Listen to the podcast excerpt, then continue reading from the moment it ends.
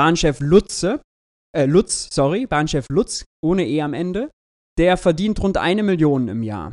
Der ist seit Ewigkeiten in diesem Betrieb. Ähm, der hat sich 22 eine Gehaltserhöhung von 10% geben lassen. So. Die Bahn funktioniert ganz offensichtlich in Deutschland nicht. Also von Leistungsprinzip und der macht hier einen Top-Job, kann man glaube ich nicht sprechen.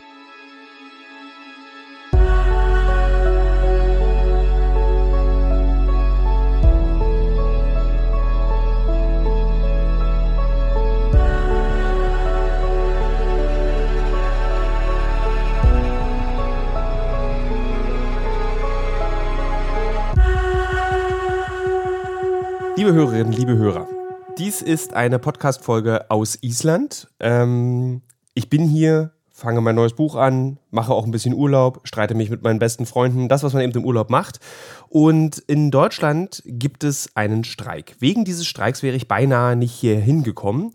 Und ich habe mich dann gefragt, was macht eigentlich ein Streik und warum streikt man und warum sind Streiks wichtig und warum gibt es in Deutschland so viele Menschen, die sagen, die sollen mal aufhören zu streiken, ich will doch zur Arbeit fahren oder es gibt sogar Kräfte, die sagen, Streik ist was Schlechtes, ähm, das sorgt nur dafür, dass es den Arbeitenden schlechter geht und der Gesellschaft schlechter geht. Und um diese Frage zu diskutieren, was ein Streik ist, habe ich mir einen Gesprächspartner in diesen Podcast eingeladen, mit dem ich schon mal gesprochen habe. Es handelt sich hierbei um Maurice Höfgen. Er ist ein ähm, sehr guter Gesprächspartner. Und wenn man mal, ach, ich betone es gar nicht, wenn man eine interessante Perspektive auf das Wirtschaftswesen in Deutschland und der Welt haben möchte, dann sollte man sich mit ihm unterhalten. Und deswegen freue ich mich sehr, dass wir heute beide über Streiks reden. Und gleich die erste Frage ist, ich bin ja nicht in Deutschland, wie ist Deutschland in sich zusammengefallen, nachdem dieser Streik gestartet wurde? Erstmal danke für die Einladung, schön wieder hier zu sein. Nein, Deutschland äh, ist nicht in sich zusammengefallen. Also für Berlin kann ich zumindest sagen, es steht noch äh, die Leute schienen auch überall dahin zu kommen, wo sie hin müssen. Ist ja jetzt nicht so, als dass es keine Alternativen gibt, nur weil die S-Bahn mal nicht fährt. Für einen Tag äh, hält man das mal aus. Ähm, ja, so ist es eben. Also der Zweck heiligt die Mittel und äh, der Zweck ist ja ein größerer als an einem Tag mal von A nach B sich kutschieren zu Was ist denn der Zweck? Also ich habe gelesen, dass es zum Beispiel um für die niederen, also es gibt, geht um Verdi, hat zum Streik, Streik aufgerufen unter anderem und die sagen, für die, die wenig verdienen, soll es 500 Euro mehr geben. Das klingt jetzt für mich nicht viel. Und, wo du, und ich denke dann irgendwie so 500 Euro mehr für diejenigen, die wahrscheinlich bei der Bahn arbeiten oder am Flughafen in, an dieser Sicherheitskontrolle. Also einfach auch Kackjobs, wo man ständig mit Menschen konfrontiert wird, die gemein zu einem sind. Da wären doch 500 Euro jetzt nicht das Problem. Warum muss man dafür streiken? Ja, wir haben äh, gerade eine ziemlich besondere Situation sogar, oder heute war es besonders, weil zwei Gewerkschaften gleichzeitig zum Streik aufgerufen haben. Die haben sich äh, verbandelt, sich zusammengetan, um halt größer und äh, wirkmächtiger zu sein, nämlich Verdi, die für den öffentlichen Dienst äh, verhandeln, sprich die Leute, die Busfahrer, Erzieher, Pfleger, äh, Grundschullehrer und so weiter sind in den Gemeinden und auch in den Gesundheitsämtern dann zum Beispiel. Und gleichzeitig die Beschäftigten im öffentlichen Dienst des Bundes. Ähm, das ist die eine Seite. Und dann äh, EVG ist die zweite Gewerkschaft. Die verhandeln für die Beschäftigten der Bahn, der Deutschen Bahn. Ach, wir lieben sie doch alle, weil sie immer so pünktlich ist und so toll. Also ich würde sagen, also apropos, die Bahn, ich, also hat man eigentlich gar keinen Unterschied gemerkt. Die streiken nur jeden Tag, oder? Nur, dass es da nicht um höhere Löhne geht, sondern weil Bahnchef Lutz äh, den Laden führt wie eine, wie eine Pommesbude. Ähm, ja, also die streiken auch, auch die wollen höhere Löhne. Ähm, da geht es um 180.000 Beschäftigte, im öffentlichen Dienst um 2,5 Millionen. Also äh, ordentliche Anzahl Menschen, um die es geht. Eine ordentliche Anzahl an Abrechnungen, die äh, so ausfallen sollen, dass eben genau mehr gezahlt wird. Und äh, bei beiden Fällen ist es ziemlich ähnlich. Es ist halt, äh, hat einen öffentlichen Charakter. Ähm, es geht darum, dass dort Menschen arbeiten, die äh, den Alltag, den wir so kennen und lieben und für selbstverständlich halten, am Laufen halten. Denn äh, ohne Bahn, äh, ohne Busfahrer, ohne Erzieher, ohne Pfleger äh, ist unser Alltag irgendwie ziemlich beschissen, auch ohne Leute an den Flughäfen und die uns im Bordbistro in der Bahn äh, bedienen. Und die haben ein Problem allesamt, denn die Preise sind ja massiv gestiegen. Le das Leben ist ja teurer geworden. Ähm, darüber hatten wir zwar beim letzten Mal, glaube ich, auch gesprochen. Mhm. Und deren Löhne sind aber nicht gestiegen. Und genau das fordern die jetzt, dass die Löhne steigen. Und da werden die von den Gewerkschaften vertreten. Und wie du richtig gesagt hast, Verdi will zum Beispiel äh, mindestens 500 Euro mehr Lohn und äh, die EVG will mindestens 650 Euro mehr Lohn. Ähm, und die Angebote der Arbeitgeber, das ist sozusagen Arbeitnehmer- und Arbeitgeberseite, äh, die sind deutlich darunter. Und deswegen sagen die Gewerkschaften, alles klar, wenn ihr uns nicht mehr zahlen wollt, dann schließen wir uns eben zusammen und sagen, üben machen wir zum Beispiel, bisher sind wir ja nur bei Warnstreiks, also legen fest, jetzt für einen Tag zum Beispiel, legen wir die Arbeit nieder, äh, um unseren Forderungen Nachdruck zu vermitteln. Warum muss man da überhaupt streiken? Weil ich meine, dass die Inflation eine Tatsache ist, ähm, da gibt es ja gar keinen Widerspruch. Also ist, alles ist teurer geworden. Es gibt jetzt auch die ersten Erkenntnisse, dass manche Unternehmen vielleicht doch nicht die Preise senken. Darüber haben wir beide ja auch gesprochen, dass eigentlich, mhm. wenn eine Inflation sich wieder dem Ende äh, nähert, dass die Unternehmen dann wieder ihre Produkte günstiger anbieten können. Passiert gerade offensichtlich nicht. Also warum müssen Arbeitende dafür streiken, mehr Lohn zu bekommen, obwohl ja alle wissen, alles ist teurer geworden? Ja, weil das Problem ist, höhere Löhne für einen Arbeitgeber höhere Kosten bedeuten und an die Profite rangehen. Also es ist ein ganz originärer Verteilungskonflikt, den wir hier haben. Wenn die Beschäftigten hier mehr bekommen, ein größeres Stück vom Kuchen, bleibt sozusagen weniger für ja, äh, für wen kann man dann am Ende mal fragen? Normalerweise würde man einfach sagen, für die Eigentümer der, Eigentümer der Firma. Aber im öffentlichen Dienst, also was Verdi zum Beispiel genau. streikt, hat man ja jetzt nicht einen ganz klassischen Arbeitgeber, sondern hat man einen Verkehrsbetrieb, da hat man ein Gesundheitsamt, da hat man äh, eine Kita, da hat man ein öffentliches Schwimmbad, sowas. Also da müssen gar nicht unbedingt Profite gemacht werden, das ist mal das Erste. Äh, und das Zweite ist, dass auch die Preise nicht gleich erhöht werden, nur weil der Busfahrer irgendwie mehr verdient. Da haben wir jetzt zum Beispiel ja sogar 49-Euro-Ticket, ist reguliert, ja, gibt der Staat von oben vor, was, was das ko zu kosten hat. Also, ähm, da muss man gar nicht so viel Angst haben. Und bei der Bahn, ja, auch die Bahn, ja, also es ist zwar eine Aktiengesellschaft, aber die gehört de facto zu 100% dem Staat, hat also auch äh, einen öffentlichen Charakter. Ähm, ja, auch die muss aber profitabel sein und äh, will sich, will da ihre Profite maximieren. Und deswegen sind sie da äh, geizig, sagen wir mal so. Ja. Kannst du das verstehen? In Zeiten der Krise, dass Unternehmen sagen, nee, wir sparen mal lieber jetzt ein bisschen Kohle, wir geben jetzt euch doch nicht mehr Geld. Ähm, weil das ist ja auch ein Gedanke, den man in Zeiten einer Inflation unter einer Krise haben kann. Dass Unternehmen sagen, wir halten mal das Geld zusammen.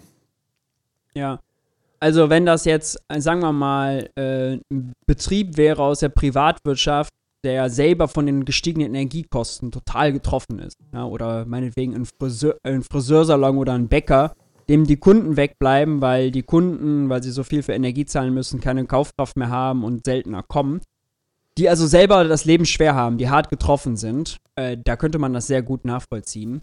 Aber wenn man jetzt sich hier mal anguckt, also die Bahn, ja, da steckt der Bund jedes Jahr Milliarden rein. Die Kommunen, die hat der Bund mit seiner eigenen Politik kaputt gespart. Also äh, hier beißt sich irgendwie die, Schwa äh, die, äh, die äh, Katze so ein bisschen in den Schwanz.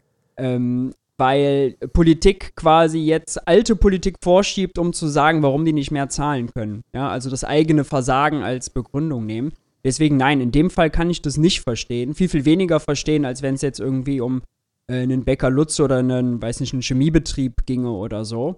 Äh, auch die hatten außerdem in der Chemie- und Metallbranche, die sind energieintensiv, die hatten äh, Lohnabschlüsse von ähm, 8% plus Einmalzahlung. Das ist mehr als äh, das, was jetzt zum Beispiel für die äh, Beschäftigten der Kommune auf dem Tisch liegt bisher. Also, nee, ich kann das nicht verstehen. Und ich verstehe die Debatte, die wir in Deutschland führen, dazu auch nicht so richtig, weil. Die finde ich richtig krass. Das finde ich, um dich kurz einmal zu unterbrechen, ja. Äh, das finde ich, diese Debatte, und das ist ja eine ganz, eine Debatte, die geführt wird, gefühlt in Deutschland, seit es, seit Arbeitnehmende streiken.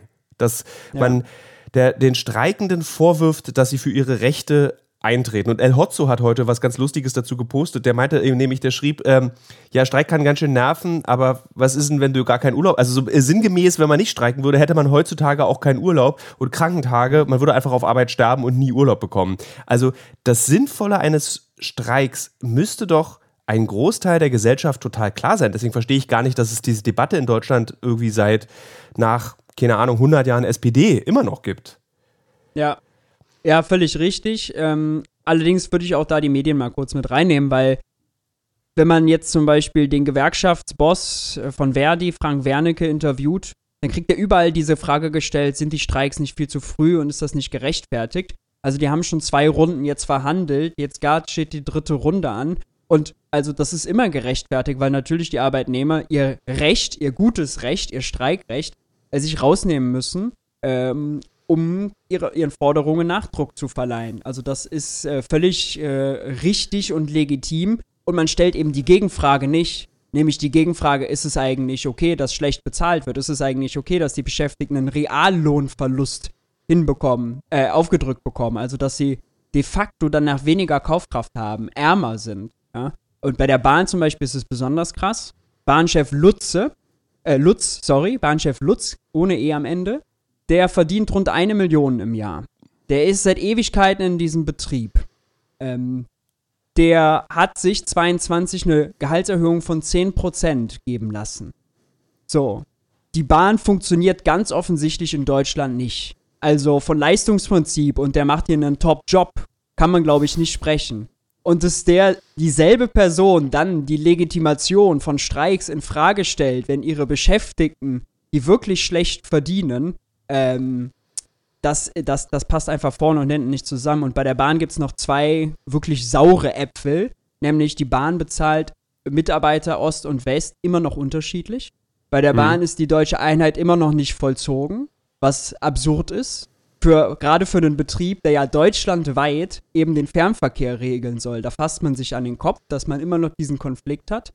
Und bei der Bahn gibt es immer noch Bereiche, vor allem im Bereich der Reinigung, da wird nicht mal Mindestlohn bezahlt. Das wird nur ausgeglichen über Zulagen. Dann kommen sie am Ende auf einen Lohn von 12 Euro die Stunde. Das wollte die EVG unbedingt ändern, das auf 13 Euro anheben, also einen Bahnmindestlohn, wenn man so will. Und da sagt die Bahn, nee, das machen wir erst ab Ende äh, 2024. Muss man sich mal vorstellen. Mindestlohn, ja, in einem, in, einer, in einem Bereich, wo der Staat eigentlich als viertgrößte Volkswirtschaft der Welt vorangehen kann und sagen, guck mal hier, was wir für eine tolle moderne Dienstleistung haben und wie gut wir unsere äh, Malocha irgendwie zu schätzen wissen. Und natürlich verdient hier keiner äh, irgendwie Mindestlohn oder knapp über Mindestlohn, ja, weil das ist einfach nicht unser Selbstverständnis. Und also das, das ist schon geknausert am falschen Ende. Ich habe heute gelesen, dass in Deutschland knapp 50 Prozent diesem Streik zustimmen. Und dann frage ja. ich mich, wie geht es? Was ist mit den anderen 50 Prozent? Woher kommt es, dass, dass wir, dass, ein, ein, dass die Hälfte statistisch gesehen den Menschen keinen besseren Lohn gönnt? Wie erklärt man sich sowas? In Zeiten, wo wir eigentlich ja alle zusammenrücken sollten, alle zusammenhalten sollten, Solidarität irgendwie wieder groß schreiben sollten, ohne dass man dabei gleich irgendwie äh, linken Wähler ist, sondern einfach, dass man solidarisch ist. Also, wie erklärst du dir das? Ja.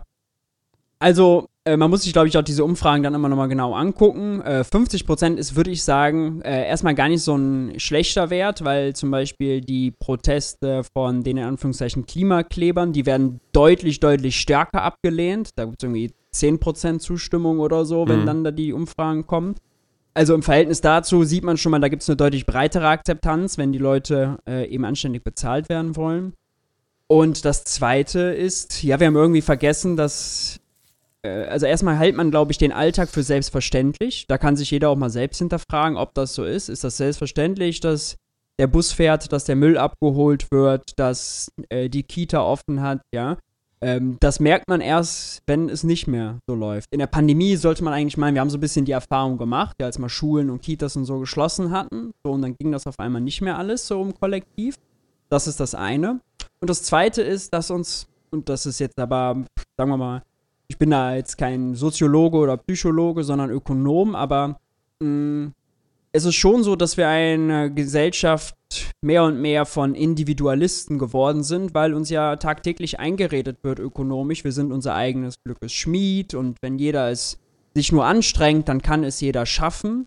So, und wenn man das natürlich immer äh, erzählt bekommt, ähm, wenn das selbst diejenigen erzählt bekommen, die einen, Job suchen, keinen finden und dann bei der Arbeitsagentur sitzen äh, und verzweifeln, ja, dass die selber schuld sind, dann ist natürlich irgendwie so, wenn dann jetzt auf einmal Bus und Bahn nicht fahren, dass dann vielleicht die Genervtheit darüber und oh, was stellen die sich so an, dann mal überwiegt. Also es ist wahrscheinlich was aus mehreren, so multifaktoriell mehrere Gründe zusammen. Aber so würde ich jetzt mal äh, anfangen, das zu erklären, ohne dass das vollständig sein sollte. Ist Streiken politisch eigentlich? Also wenn, sich, wenn ich mich als Arbeitnehmender entscheide, ich gehe jetzt auf einen Streik, ich mache da mit, ich arbeite bei der Deutschen Bahn oder ich arbeite im Kindergarten und sage so, ich will mhm. jetzt streiken. Ist man damit automatisch eine politische Person oder ist man damit eine Person, die seine Bedingungen, wie man arbeiten will, verbessern möchte? Nee, ist nicht politisch, würde ich sagen. Äh, es ist einfach nur ein äh, Einstehen für die eigenen Arbeitsbedingungen und die eigenen Rechte.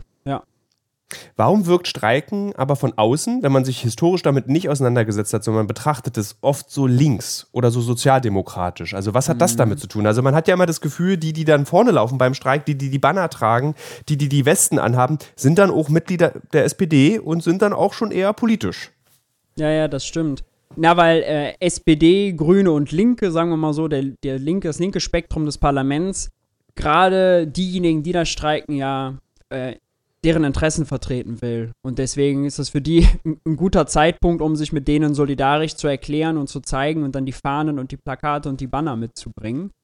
Aber äh, per se ist das erstmal kein politischer Akt. Ähm, es ist ja so, in Deutschland hatten wir mal 80% Tarifquote, also dass quasi äh, jeder vier von fünf Tarif, äh, vier von fünf Arbeitsverträgen über Gewerkschaften oder Tarife verhandelt werden und geregelt werden. Mittlerweile sind das nur noch knapp unter 50 Prozent. Jeder zweite, der also, jeder zweite Arbeitnehmer verhandelt also für sich selbst. Es gibt keinen, keine Gewerkschaft, die den vertritt, keine passieren? Gewerkschaft, die für den eintritt. Also ich meine, das ja, ist doch ein System, was total gut ist. Das ist ja ein total gutes System, weil kein, also kaum einer der Arbeitnehmenden, die ich kenne, also oder grundsätzlich, ist in der Lage, seinen eigenen Arbeitsvertrag zu verhandeln. Und ich werde zum Beispiel, wir beide als Journalisten, da gibt es dann zum Beispiel Tarifvertrag Printjournalist, das ist das Beispiel, was ich kenne, Einstiegsgehalt 4.440 Euro. Das ist irgendwie unverändert seit Jahren so, weil die Printbranche in der Krise ist. Aber du weißt halt Bescheid, okay, mit diesem Gehalt kann ich hingehen, das kann ich verlangen, weil das haben, haben, hat Verdi für die Journalisten verhandelt. Warum wird das weniger? Weil das ist doch ein total super System. Also die Gewerkschaften haben massiv an Mitgliedern verloren. Zum einen A, weil sie selber schlecht äh, verhandelt und performt haben äh, und B, weil sie Geld kosten. Also wenn man Mitglied einer Gewerkschaft ist, dann muss man dafür einen Teil, ist je nach Gewerkschaft unterschiedlich, seines Bruttolohns abgeben. Also man bezahlt quasi was dafür, dass aber jemand dann halt für einen verhandelt und äh, ja, die Gewerkschaften machen ja noch viel mehr. Die haben zum Teil auch Beratungen, äh, die ähm, haben also ganz, ganz an ganz vielen Presseausweis, das wichtigste Werkzeug, genau. was wir haben, kriegen wir ja von unserer Gewerkschaft gestellt. Damit können wir umsonst in den Tierpark in Berlin gehen und auf Demos werden wir nicht verfolgt von Polizisten. Genau. Ja, also das sind, glaube ich, zwei Sachen. Ähm, also da muss, man muss jetzt die Gewerkschaften auch kritisch sehen, dass die Löhne in den letzten 20 Jahren in Deutschland sich nicht Bombe entwickelt haben. Im Gegenteil. Ähm, aber da ist wiederum auch die Politik dran schuld. Also gerade die Agenda 2010 ähm, die eben Leiharbeit, äh, die Minijobs und so weiter ausgeweitet und ausgehöhlt hat, den sogenannten Niedriglohnsektor, den wir in Deutschland haben. Der hat den Gewerkschaften massiv geschadet. Ähm, und jetzt gerade sehen Sie mal so ein Momentum, um sich aus dieser, ja, äh, abnehmende Zahl von Mitgliedern und sinkender Tarifbindung zu befreien. Sie kriegen gerade auch Mitgliederzulauf, weil jetzt gerade die Leute eine andere Erfahrung machen, ja, dass sie die Gewerkschaften brauchen weil halt denen die Kaufkraft zerrinnt in den mhm. Händen. Mhm. Und äh, das ist, glaube ich, ein ganz gutes äh, Momentum. Denn ja, also Arbeitgeber sind natürlich per se strukturell mächtiger als Arbeitnehmer, denn der Arbeitgeber macht das, um Geld zu verdienen, meistens.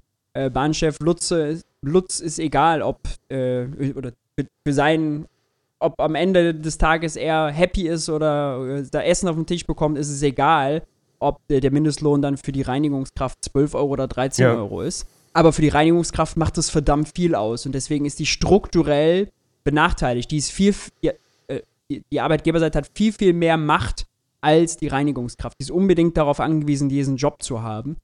Und ähm, das können Gewerkschaften ausgleichen und das kann man ausgleichen, indem die Reinigungskraft und die, Bos die Bordbistrokraft und der Zugführer sich zusammenschließen und sagen, hey, wir haben gemeinsame Interessen, wir sind ja in einem Schuppen und wir wollen, dass wir gemeinsam äh, eben alle fair, vernünftig bezahlt werden. Natürlich nicht alle gleich, ja, die Reinigungskraft hat dann einen niedrigeren Lohn als natürlich irgendwie ein Zugführer oder so, aber darum geht's nicht. Ähm, ich finde es ganz toll, das Gespräch, was wir beide gerade führen, hat auch so ein bisschen was von Logo. Ich finde das so ganz ja. toll. Ich meine, klar wissen wir beide ja, was Streiks und wie sie funktionieren, aber ich war so entsetzt, als ich einfach hier in Island diese Nachrichten lese über dieses Unverständnis über Streiks. Das hat mich richtig sauer gemacht, dass ich so denke, so Leute, also die Geschichte hat doch wohl bewiesen, dass Streiks funktionieren. Warum sollen wir jetzt irgendwie nochmal darüber diskutieren? Warum lese ich bei ja, Spiegel ja. irgendwelche Kommentare darüber, dass es irgendwie jetzt nicht der richtige Zeitpunkt ist? Oder dass Ulf Poschardt so komische, suffisante Posts auf Twitter dazu macht oder irgendwie konservative Medien darüber sich aufregen. Und ich frage mich so, ey, bleibt doch konservativ, aber gönnt doch den. Reinigungskräften der Deutschen Bahn mehr Geld. So, ja. das ist es das, ist was sogar gut für die Wirtschaft. Hat. Es ist sogar gut für die Wirtschaft, weil die Leute können nur einkaufen, wenn sie Kohle im Portemonnaie haben. Wenn sie Kaufkraft verlieren, dann können sie nicht zum Aldi und zum H&M und zum Depot und weiß nicht wohin und kräftig einkaufen und auch nicht sich einen Urlaub gönnen, um, weiß nicht, mal runterzukommen und produktiv zu bleiben am Arbeitsplatz. Also es ist dass man die Leute an unserem Wohlstand, am Kuchen beteiligt ähm, und dass die Löhne steigen, ist also nicht nur ein, äh, ein Imperativ der Gerechtigkeit und eine Frage von, oh Gott, ja, wir gönnen den mal, sondern einfach also wirtschaftlich rational. Es ist einfach vernünftig. Ja. Also vielleicht die, erinnern sich Hörerinnen und Hörer noch an diese Corona-Zahlung. Da dachte man ja auch, wenn man sich damit nicht beschäftigt hat, ach, das ist aber nett, dass der Staat einem 5000 Euro schenkt, wenn man irgendwie Selbstständiger ist. Nee, da geht es darum, dass du weiter dein Geschäft betreiben kannst und auch weiter einkaufst dass du nicht ja. dich irgendwie zurückziehst und irgendwie so ein ähm, grauseliger Einsiedler wirst, der sich in Brandenburg in einer, in einer Hütte irgendwie versteckt. Sondern es geht eben darum, ja. diesen Kapitalismus, jetzt völlig wertfrei gesagt, auch am Laufen zu halten. Dieses, äh, diese Maschine, die betrieben werden muss, mit sehr vielen kleinen Zahnrädern, die unsere Namen tragen. So, und das Auf ist jeden so Fall. Und, aber zu dieser Maschine gehört eben auch der ganz normale, ich habe ihn jetzt eben schon mal genannt, Bäcker Lutze um die Ecke, der halt seine Brötchen backt und verkaufen muss. Und der kann ja. nur verkaufen, wenn wenn die Reinigungskraft vernünftig verdient. Und dann gönnt die sich das mal. Ja, sowieso nicht jeden Tag, sondern dann vielleicht mal am Sonntag oder jeden zweiten Sonntag mittlerweile nur, weil die, Heizen, halt die, die Stromrechnung schon so teuer geworden ist. Aber ja, dafür ist es eben notwendig. Sonst geht Bäcker Lutze pleite und dann stehen wir alle vor dem Aldi-Backautomat. Warum streiken wir nicht wie die Franzosen? Ich habe mehrere Reportagen schon gemacht, äh, äh, wo ich äh, in Paris auf Demonstrationen mitgelaufen bin. Und ich, ich kann, liebe Hörerinnen und Hörer, und dir auch, Maurice, sagen, ich habe um mein Leben mehr gefürchtet auf Demos in Paris als im Irak oder in Syrien. Weil dort wird kriegsähnlich gestreikt. Warum sind wir in Deutschland historisch, also ich weiß nicht, ob du die Frage beantworten kannst, so brave Streiker? Boah, die Frage kann ich wahrlich äh, nicht beantworten. es, ist recht, es ist recht nicht historisch. Ähm, man muss ja nicht zu allem seinen Senf dazugeben können. Aber mh, mm, ich, die Gewerkschaften in Frankreich sind äh, erstens mächtiger, die Tarifbindungsquote ist deutlich höher ähm, und die sind vor allem mutiger. Und ich glaube, das ist ein Grund, warum auch ähm, die Franzosen dann Jetzt gerade ist es ja noch nicht mal, weil es um Löhne geht, sondern gerade streiken sie, weil es um ihre Rente geht. Es eigentlich noch viel, viel krasser ist, weil da geht es nicht mal um Lohnvertretung und gewerkschaftliche Vertretung. Wenn man jetzt mal an Deutschland denkt, irgendwie Riester-Rente oder so, ja, oder wenn jemand jetzt hier hinkommen würde in Deutschland und die Ampel würde sagen, wir machen jetzt das Renteneintrittsalter zwei Jahre nach oben. Also ich glaube nicht, dass da besonders viel los wäre am Brandenburger äh, Tor. Nee, um da würde wahrscheinlich einfach nur so ein bisschen so ein Konzert, die Pudis spielen was, vielleicht die Prinzen singen irgendwas genau. und dann war es das auch wieder. Und dann Lars Klingbeil kommt vielleicht und versucht auch wieder ein bisschen mehr in die linke Ecke der SPD zu rücken. Das kann ich mir gut vorstellen. Ja, ja, ja. Aber, da, aber dann, nur, dann nur auf dem Podium, wenn er die Rede hält, wenn er abends bei Anne Will ist, schon wieder nicht. Ja, wahrscheinlich wäre das genauso. ähm, aber es wird ja eigentlich gerade deutlich, dass äh, wenn, also es ist ein bisschen so, wenn wir sehen, als jemand, der nicht betroffen ist, dass gestreikt wird, dann heißt es ja eigentlich, es lohnt sich gar nicht dagegen zu sein, weil es bringt uns allen was. Denn Streik ist nicht nur fürs Gut, fürs Gehalt der Einzelnen, sondern auch für die, für die Wirtschaft eben Deutschlands. Also ist ein Streik für dich ein Zeichen einer gesunden und gut funktionierenden Wirtschaft? Es gehört steigende Löhne auf jeden Fall und deswegen sind die Forderungen äh, ein Ausdruck äh, dessen, was notwendig ist. Stre gestreikt werden muss ja nur, wenn die Arbeitgeber dem nicht nachkommen. Ähm, und es gibt ja doch eine, sagen wir mal, eine Zündstufe mehr, die man zünden kann, nämlich den unbefristeten Streik. Wir sind ja gerade noch bei Warnstreiks. Da wird dann gesagt, alles klar, wir machen jetzt mal den Montag, aber Dienstag fährt dann alles wieder. Ja, da weiß jeder alles klar. Das ist auch wieder so deutsch. So mega deutsch. Ja, ja, ja, genau. Pünktlich zur Tagesschau ist, sind wir fertig. Ja, alle, wir können das alles sehen. Ja, so nach dem Motto. Nee, aber äh, es gibt ja noch den unbefristeten Streik, der ist dann eine Nummer härter. Und das hat jetzt die Post, die hat ja auch äh, mehrere Warnstreiks gemacht. Dann gab es eine Urabstimmung, da haben die äh, Beschäftigten sich dann dazu entschlossen, eben einen äh, unbefristeten Streik zu machen. Auch Verdi außerdem. Ähm, und dann hat der Postarbeitgeber sich gedacht, oh ja, bevor jetzt hier noch mehr Chaos entsteht und der Arbeitgeber hat ja dann Kosten dadurch, weil das Geschäft nicht läuft, ja. Ähm, dann bessert er vielleicht doch das Angebot mal nach. Das hat er gemacht, dann gab es eine Einigung und man hat diesen unbefristeten Streik eben sein gelassen. Also das vielleicht auch nochmal, ja, die, wenn die Leute streiken, heißt das auch nicht, die liegen irgendwie faul zu Hause auf, auf der Couch rum, sondern die gehen raus bei Wind und Wetter, äh, machen irgendwie Großveranstaltungen, Demonstrationen äh, und erklären, warum die das so machen und äh, wollen irgendwie laut ihre, ihre Meinung kundtun. Also es ist jetzt auch nicht so, als wäre das irgendwie, weiß nicht, ein Tag Sonderurlaub oder so, ja. Die nehmen Gehaltskürzungen ja sogar so hin. Die kriegen zwar Streikgeld, aber das ist deutlich weniger, als sie eben bekämen, wenn sie den Tag im Betrieb wären. Also es geht schon auch mit, äh, mit, mit, mit Verzicht und mit Aufwand einher. Ne? Das ist leider auch so ein bisschen dieses, äh, das Narrativ eben von Konservativen, die eben dann sagen, ja, wer streikt, der ist faul. Das ist so ein bisschen, man darf das auch nicht vergessen mit dem Gefühl früher, ja. wenn man irgendwie Schülersprecher war oder äh, Klassensprecher und dann hat man so Klassensprecherversammlungen einberufen, nur damit man den Nachmittag frei hatte. Das so ist ja ein Streik eben nicht. Der ist ja aus einer Not heraus entsteht dieser Streik. Maurice, ich weiß, dass du ähm, kaum Zeit hast ich würde, du meintest nämlich, dass du, glaube ich, äh, genau, irgendwie ja. nur 40 Minuten kannst. Ich glaube, genau. das reicht auch für die meisten Hörenden, äh, dass es ein guter Überblick über den Streik ist, warum es den gibt, dass es nicht schlecht ist, wenn Menschen streiken und selbst wenn es einen nervt, heißt es am Ende für einen, hat es doch möglicherweise einen positiven Ausgang. Maurice, ich danke dir, dass du einen kleinen Überblick schaffen konntest zu diesem danke Thema. Danke dir für die Einladung. So, liebe Hörerinnen und Hörer, und das, das war jetzt die Folge mit Maurice. Die war wieder, finde ich, sehr erhellend. Also auch wenn man so ein bisschen, ich ja in so einem Interview dann auch so tue, als würde ich das alles nicht wissen. Aber äh, das klingt mega arrogant, so war das nicht gemeint. Sondern eher so, dass man Fragen stellt, die man eben, äh, bei denen man weiß, ich wüsste eigentlich die Antwort. Das klingt immer noch arrogant. Ich hoffe, dass, äh, liebe Hörerinnen und Hörer, ihr versteht, was ich damit meine. Naja. Gut, jetzt sind wir am Ende der Folge angekommen. Und äh, ich habe schon lange nicht mehr einen Text vorgelesen, eine Kolumne. Und werde das deswegen jetzt mal wieder tun, eine Kolumne vorlesen. Ähm, auch wieder für die Berliner Zeitung, Deutsche Bahn, das Magazin gibt es ja nicht mehr, wurde weggespart, was ich sehr schade finde. Und ähm, für die Berliner Zeitung habe ich folgenden Text geschrieben. Über Schweden. Da war ich ja letzte Woche noch. Ich erinnere mich, dass genau vor einem Jahr hier an dieser Stelle diese Kolumne vom Frühling in der Ukraine erzählt hat. Ich erinnere mich an den Text und ich erinnere mich an den Frühling dort, weil ich ihn erlebt habe. Der feste Schlamm an der Sohle meiner Stiefel, die müden Glieder, abends, nachdem ich durch die Schützengräben gekrochen bin. Mit Soldaten darüber gesprochen habe, dass niemand in Europa über diesen Krieg spricht dass dieser Krieg eskalieren und die Welt ins Chaos stürzen wird. Ich habe vom Platz der Vereinten Nationen und vom Leninplatz erzählt, nicht ganz zufällig. Von der Hoffnung, die im Frühling herrscht und dass wir über den Winter hinweg immer wieder vergessen, dass der Frühling ja kommen wird. Der Krieg ist eskaliert, doch die Welt ist nicht chaotischer als vorher. Dieser Krieg wird einer von vielen Konflikten sein, der parallel stattfindet. Wir gewöhnen uns ans Parallele unserer Probleme. Sie finden nun als großes Rauschen im Hintergrund statt, spüren Konflikte an den Aktienkursen. Doch was spüren wir in uns? Ich ahne das, weil ich mich als Journalist nun langsam wieder an den Problemen. Ich ahne das, weil ich mich als Journalist nun langsam wieder den anderen Problemen widme. Der Ukraine-Krieg ist wie Corona noch da, aber jetzt ist es normal. Ich bin in Schweden, in Stockholm. Seit sieben Tagen bin ich in der Hauptstadt. Der Frühling ist auch hier angekommen, leckt am schwarzen Eis, das sich über Monate am Asphalt festgefroren hat. Die Menschen tragen ihre Schals locker und die Jacken geöffnet. Ihre Köpfe immer halb Richtung Sonne. Sie lächeln.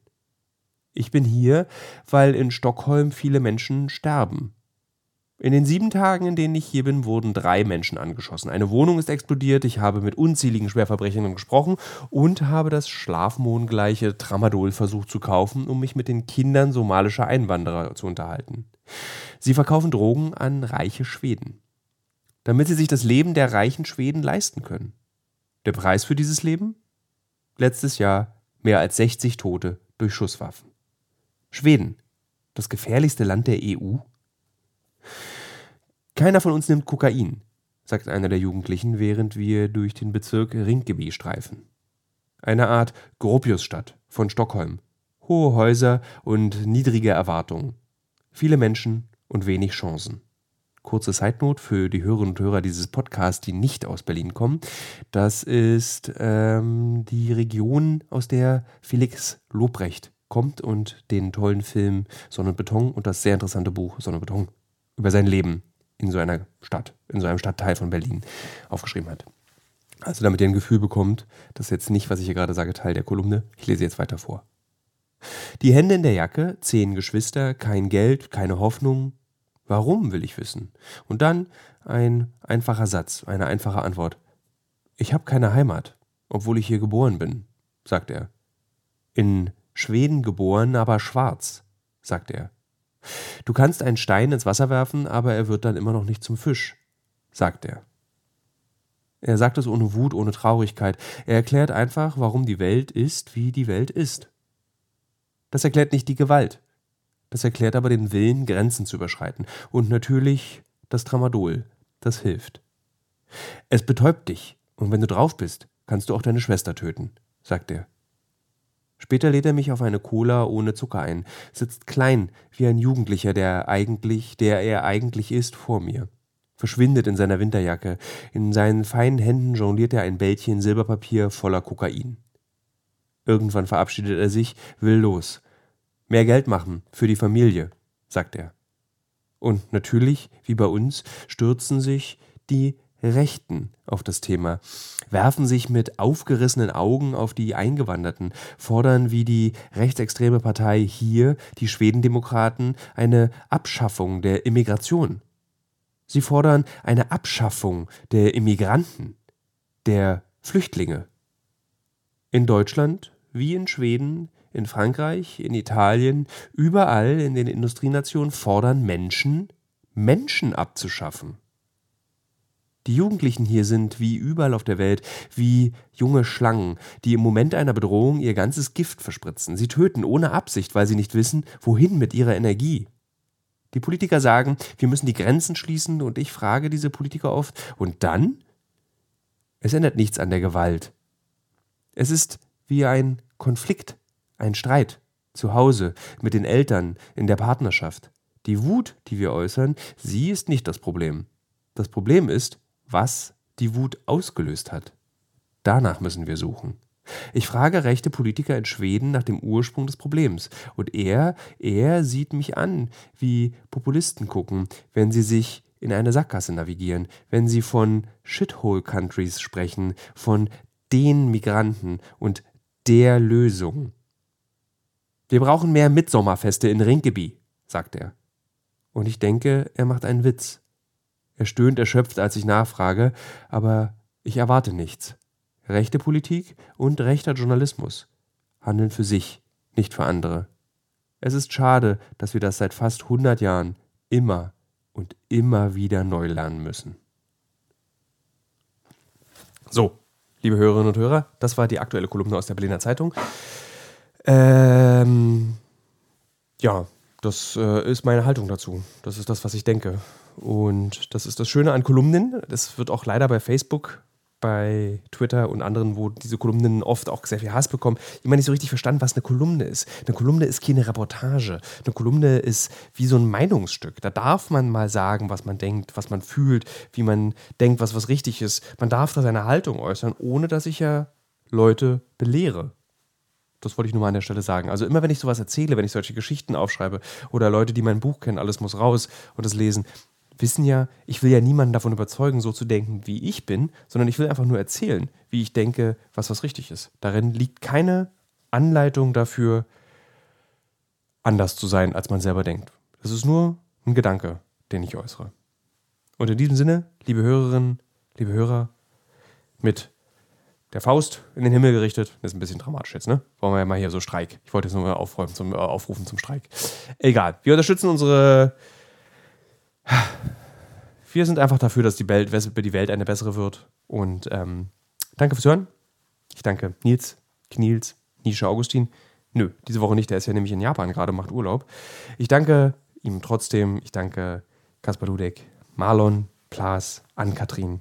Alle die helfen, dass dieser Podcast jede Woche, manchmal hektisch, manchmal nicht hektisch, rauskommt. Wir hören uns nächste Woche. Ach so, das kann ich auch schon mal sagen. Ich will für nächste Woche darüber sprechen, ähm, was äh, in Israel gerade passiert. Also so, äh, wie, wie, dieser wieder Israel sich die eigene Demokratie abschafft. Das ist auch total spannend. Müsste man eigentlich mal hinfahren und irgendwie sich das angucken. Aber es ist, glaube ich, so komplex, dass ich da mit jemandem sprechen muss und wahrscheinlich sogar mit mehreren Leuten sprechen muss, die dazu ähm, ja, darüber Erfahrung haben. Ich kenne mich damit nämlich nicht aus, was da passiert und wie, warum dieser Präsident ständig neu gewählt wird und was das, wie man diese Justizreform und was das bedeutet und warum da die Menschen eben auch auf die Straße gehen und streiken gegen eine Politik, die demokratiefeindlich ist. Das wird die Folge, glaube ich, in der nächsten Woche werden. Kann sein, wenn noch was Schlimmes zwischendurch passiert, kann sein, dass es ändert. Ähm, aber das ist der Plan. Ah, die Kulturtipps. Die habe ich jetzt auch noch vergessen. Ich habe verschiedene Bücher gelesen. Ich habe unter anderem das Buch Toxic Man von Frederik Schwilden gelesen, was eine interessante Leseerfahrung war. Denn zu Beginn ist dieses Buch des Kollegen, der sehr in Berlin dafür bekannt ist, dass er bunte Anzüge trägt und einen Schnauzer hat und ein recht ungewöhnliches Leben lebt und als Journalist ganz unverblümt darüber spricht, wie sehr er Kokain mag und wie sehr er sich in dieser doch recht oberflächlichen Künstlerwelt Berlins aufhält und wie sehr er das genießt. Und er hat daraus ein Buch tatsächlich gemacht, was sich genauso liest wie diese oberflächliche Welt. Es ist am Anfang recht fahrig und ich hatte beim Lesen, während des Lesens das Gefühl, dass ich so einzelne Anekdötchen, so wie früher bei MySpace, wenn man so kleine Artikel geschrieben hat, was man gerade erlebt hat, aneinandergereiht lese. Und zum Ende hin wird dieses Buch aber Dings sehr stark. Und zwar, weil er komplett das Interesse daran verliert, zu erzählen, wie er performt als Mensch, sondern er erzählt von der Geburt seines ersten Kindes. Und die Geburt tatsächlich die er in seinem Buch beschreibt, war sehr eindrücklich und hat mich auch tatsächlich sehr berührt. Also für das letzte Drittel dieses Buchs kann ich Toxic Men empfehlen. Für die ersten zwei Drittel kann ich es eigentlich nicht empfehlen. Also wer wie ich alle Bücher immer bis zum Ende durchliest, wird seine Freude haben. Wer Bücher schnell wegliegt, sollte durchhalten, weil am Ende ist Toxic Man für mich so eine Art American Psycho, wenn es jemand kennt, aus der Provinz. Da kommt jemand nach Berlin und findet alles scheiße. Und da sage ich als Berliner, guten Morgen, haben andere vor dir auch schon mal gemacht.